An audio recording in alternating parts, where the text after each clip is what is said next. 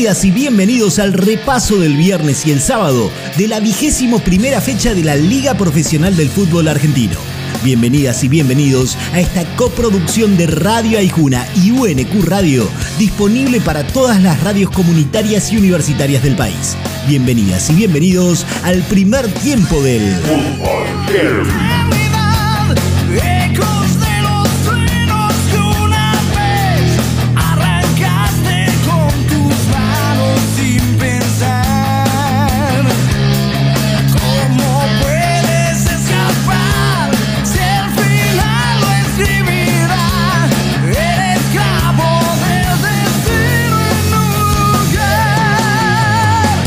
Huracán levantó un partidazo en el Ducó frente a Banfield y se pone la chapa de contendiente. Fue un partido difícil para el Globo que lo terminó ganando con un 3 a 1 que quizás no se corresponde con lo visto en cancha.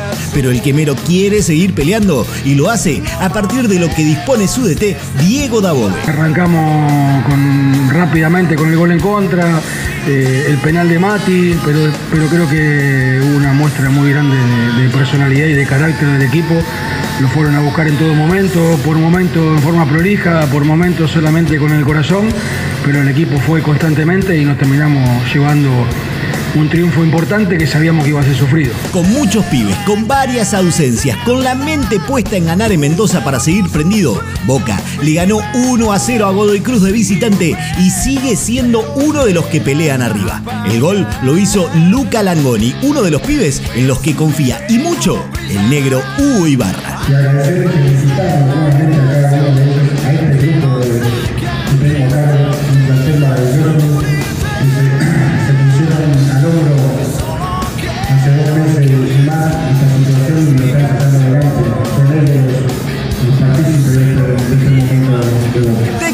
debuta gana, gritaron en Varela. Defensa ganó tres puntos importantísimos para entrar a las copas luego del 2 a 1 frente a un patronato que se fue desinflando con el correr de las fechas y al que casi le espera un destino inexorable de Primera Nacional.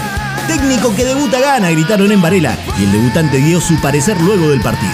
Julio Bacari. Partido durísimo, la verdad que sabíamos con qué rival nos íbamos a encontrar, qué juego nos iba a proponer, eh, pero bueno, la verdad que los chicos eh, han resuelto muchas situaciones con mucho corazón, eh, con, mucha garra y la verdad que eso a, todo defensa lo pone muy orgulloso. ¿no? Sarmiento fue mucho, muchísimo más que Arsenal en su visita a Sarandí y le ganó cómoda y justamente 2 a 0 una final por quedarse en la liga profesional. Sarmiento fue mucho, muchísimo más que Arsenal y por eso así analizó la derrota del viaducto su volante, Mauro Pitón. El rival nos superó en todo aspecto del, partido. Eh, creo que con los errores se encontraron con, el gol y, después manejaron ellos los tiempos de juego, eh, manejaron mejor la pelota, fueron más, más contundentes en llegadas. En La Plata, provincia de Buenos Aires, el fútbol heavy se escucha en Resistencia, FM 103.9. En un partido parejo, Lanús tuvo la efectividad que San Lorenzo no, y llegando a fondo dos veces, metió dos goles y se quedó con tres puntos que lo alejan del fondo de la tabla. El Grana fue práctico y le ganó al Ciclón por goles de Diplácido y de este señor, Brian Blando. de arranque ya ganar el partido, por suerte pudimos convertir y manejamos el tiempo del partido En el Monumental, un errático River no pudo recuperar el rumbo y casi que se despide de la pelea por el torneo. En el Monumental, Talleres le ganó 1 a 0 a partir de una tremenda corrida de un volante que no hizo inferiores en ningún club. Debutó a los 21 pirulos y metió su primer tanto en primera. Ulises Ortegoza.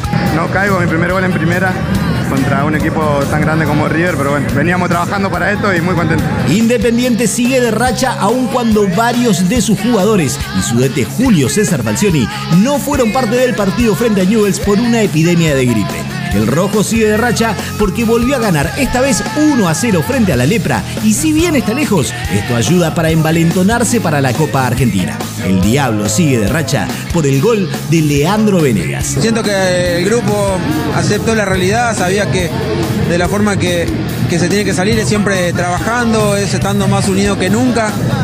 Así que la verdad que por eso siempre pongo el grupo por delante.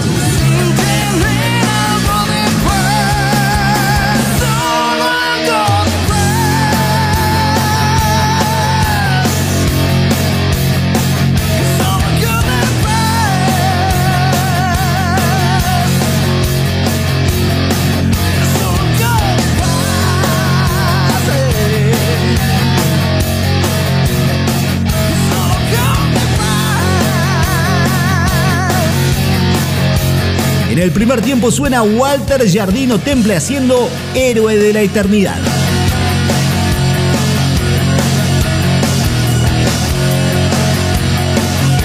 Después del entretiempo, repasamos el resto de la 21 acá, en el Fútbol Heavy.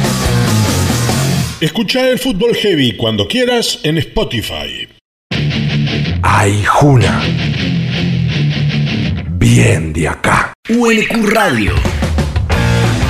Emisora de la Universidad Nacional de Quilmes.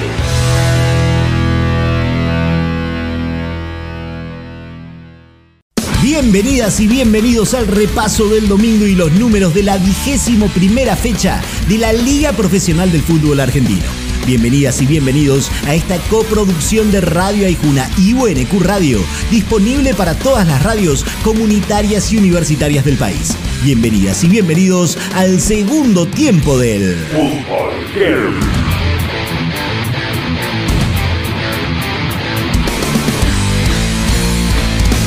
Rosario Central no pudo con el practiquísimo Platense en Arroyito y el 1 a 1 final dejó con mal sabor de boca a los canallas que no ven mejoras en el equipo. Para colmo, se vienen las elecciones y Tevez puso en duda su continuidad al frente del equipo rosarino. Analiza el mal momento de la Academia Rosarina su delantero, Facundo Buonanote. La verdad que no, no nos deja satisfecho. Creo que perdimos dos puntos, dejamos dos puntos atrás que, que nos hace mucha falta. Y esa es la bronca. Creo que acá en local tenemos que, que ganar. No hay otro resultado, pero bueno, hoy no se dio. Tenía todo dado para ser puntero, pero Gimnasia se sigue desinflando. Sin ser más, Tigre le ganó 1 a 0 en el bosque y dejó al Lobo a 5 de la cima. ¿Por qué? Lo explica su DT Néstor Raúl El Pipo Gorosito. No tuvimos idea en, ofensiva, nos faltó chispa, como que venimos sintiendo la acumulación de partidos. Necesitas en los últimos metros para desequilibrar un poco más de, chispa, un poquito más de, rapidez. Eh, eso es lo que, lo que vi yo a grosso modo desde el banco. Segundo tiempo se mejoró, fuimos, pero sin ideas, con muy poquita idea y es muy difícil. Racing la tenía jodida, perdía con Unión 1 a 0 aún cuando manejaba el juego, buscaba pero no encontraba y parecía que se alejaría otra vez de la pelea. Pero el fútbol es tan raro que cuando el Tatén empezó a jugar mejor, Racing lo empató y se lo terminó llevando por Carbonero casi a final del partido para seguir prendido en la pelea. El primer tanto de la academia, Enzo Copetti. Sabíamos que teníamos que salir a ganar sí o sí. Eh, por ahí nos dormimos en una jugada, pero este equipo sacó esa convicción que tiene, que demostramos el torneo pasado y por suerte lo pudimos dar vuelta. En San Marcos Sierras, provincia de Córdoba, el fútbol heavy se escucha en Radio Garabato, FM 88.3. Punterísimo. A Atlético Tucumán se le puede criticar que tiene malos partidos, que a veces es peor que su rival, que las cosas le cuestan. Pero el decano tiene un sueño, gana cuando tiene que ganar y con el 3 a 1 frente a estudiantes mira a todos desde arriba una fecha más. Ganó el decano, es el único puntero y medio Tucumán está de fiesta. Así lo analizó su delantero Mateo Coronel. Muy feliz por el triunfo, la verdad que un partido muy complicado. Eh, un rival que la verdad que que es muy bueno, pero bueno, lo pusimos a dar adelante, gracias a Dios, así que nos quedamos con los tres puntos.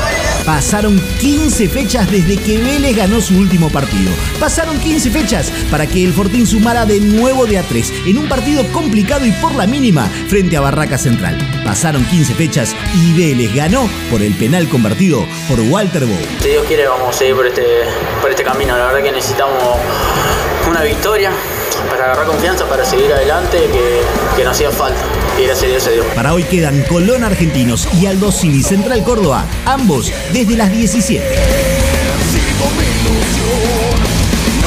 El único puntero del torneo es Atlético Tucumán con 41 puntos, seguido de Boca con 39. Hoy descenderían a la Primera Nacional Aldo Civi y Patronato. Saludamos a Belgrano de Córdoba, flamante campeón de la Primera Nacional, que el año que viene será parte del fútbol heavy. Bienvenido, pirata. En el segundo tiempo suena el Tano Romano haciendo rock and roll.